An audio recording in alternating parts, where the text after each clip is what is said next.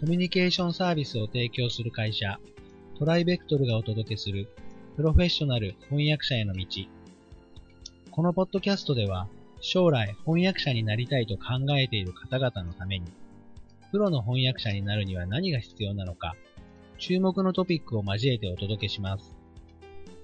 この番組は、企業、大学、研究開発機関向けの翻訳サービスを提供するトライベクトルが、対応言語50カ国以上、年間1万件以上の翻訳実績をもとにお届けします。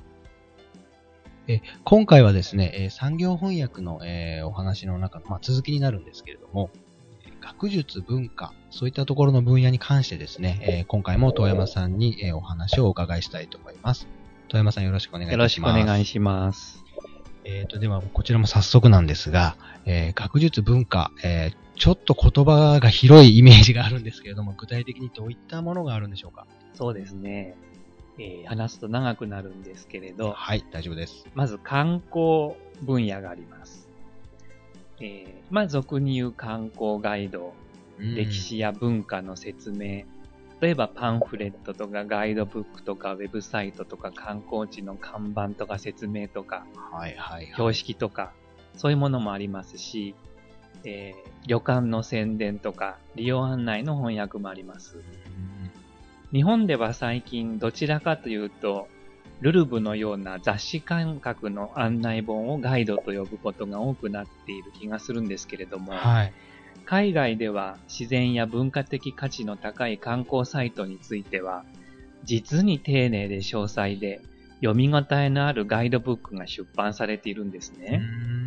で、日本でも訪日客の増加を真剣に目指すとすれば、こうした本格的な観光ガイド、ガイドブックの制作を自治体や、えー、企業にも考えていただきたいところですね。そうですね。もう今はインバウンド全盛という感じですね。はい。外国人の観光客がどんどん増えてると思うんですけど、はい、あの、まあ、宿泊施設だったりとか、えー、なんだろう、えー、観光施設ですね。美術館とか博物館の。それから、えー、と、デパートとか、レストランとかですね。そういった部分の施設だったりとか、まあ、いろいろあると思うんですけど、あの、うちでも結構やってますよね。そうですね。で、特に美術館とか、えー、博物館系の翻訳は、あのー、結構多くやってると思うんですけども、はい、その辺ってもう少し教えてもらってもいいですか？はい。えー、美術館、博物館関係の翻訳は、あのかなり専門性が高いので、えどこの翻訳会社でも受け付けているわけではないようです。なるほど。それでもインバウンド連動して注目されるようになってきていると思います。うん、まず、その施設の案内、えー、誘導プレートですとか、表示プレートですとか、はい、パンフレットの翻訳があります。はい、それからもっと本格的な展示物の解説や、えー、図録やカタログに載せるための研究論文の翻訳も必要になってきます。論文もあるんですね。はい。この美術館の、えー、図録、美術館博物館の図録に載せる本論文というのはかなり本格的で、公式カタログは海外の美術館などにも流通するため、質の高い日本語もしくは外国語の論文が求められるわけですね。なるほど。あとは外国人見学者へのサービスに関係する翻訳があります。えー、最近多くなってきているのが、えー、動画を使った PR ですね。なるほど。その美術館の外観ですとか、主な展示物ですとか、あパッと見ていきたいなと思ってもらえるような、うん、そういうビデオの制作が増えています。なるほどね。それから、個々のアーティストが海外で活動するためのアーティストステートメントというんですけれども、はい、プロフィールとか作品のコンセプトなどを翻訳する文書も、えー、たくさん、えー、受け負わせていただいています。それは、えっ、ー、と、海外で使うんですかね、その個人の方そうですね。あ、個展を開いたりとかそういうことですか？そういうことですね。はい。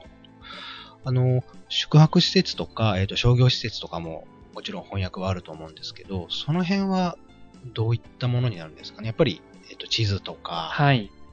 フロアガイドとか、はいそういったものなんですかね？そうですね。なるほど。最近だと、あの、やっぱりもういわゆる爆買いがやっぱり、えっ、と、多いと思うんですけれども、そういう意味ではやっぱ中国語の翻訳っていうのは増えてるんですかね？そうですね。中国人の観光客向けのメニューとか看板の翻訳がとても増えています。なるぱり英語だけじゃなくて、中国語、韓国語？そうですね。ただ美術館に来館される中国、韓国の方は、はい。英語をたしなまれる方が多いので、はい。やはりまずは英語を押さえておくのが良いと思います。なるほど、なるほど。そうなんだ。あの、英語から日本語ってのはないんですか？えー海外の西洋美術を日本で展示するためには、あの、日本語へ、英語から日本語への翻訳も当然あるんですけれども、はい。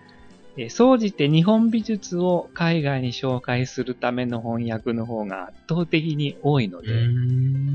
えー例えば焼き物ですとか、はい着物ですとか、はい。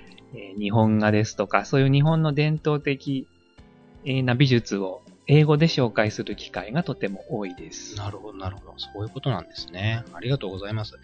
えっ、と、まあ、今回もうちょっとお時間になりましたので、えっ、と、ここまでとさせていただきたいと思うんですけども、また次回はですね、三元翻訳もう少し、えっ、と、詳しくお伺いをしていきたいと思いますので、えー、富山さん、よろしくお願いいたします。よろしくお願いいたします。今回はどうもありがとうございました。ありがとうございました。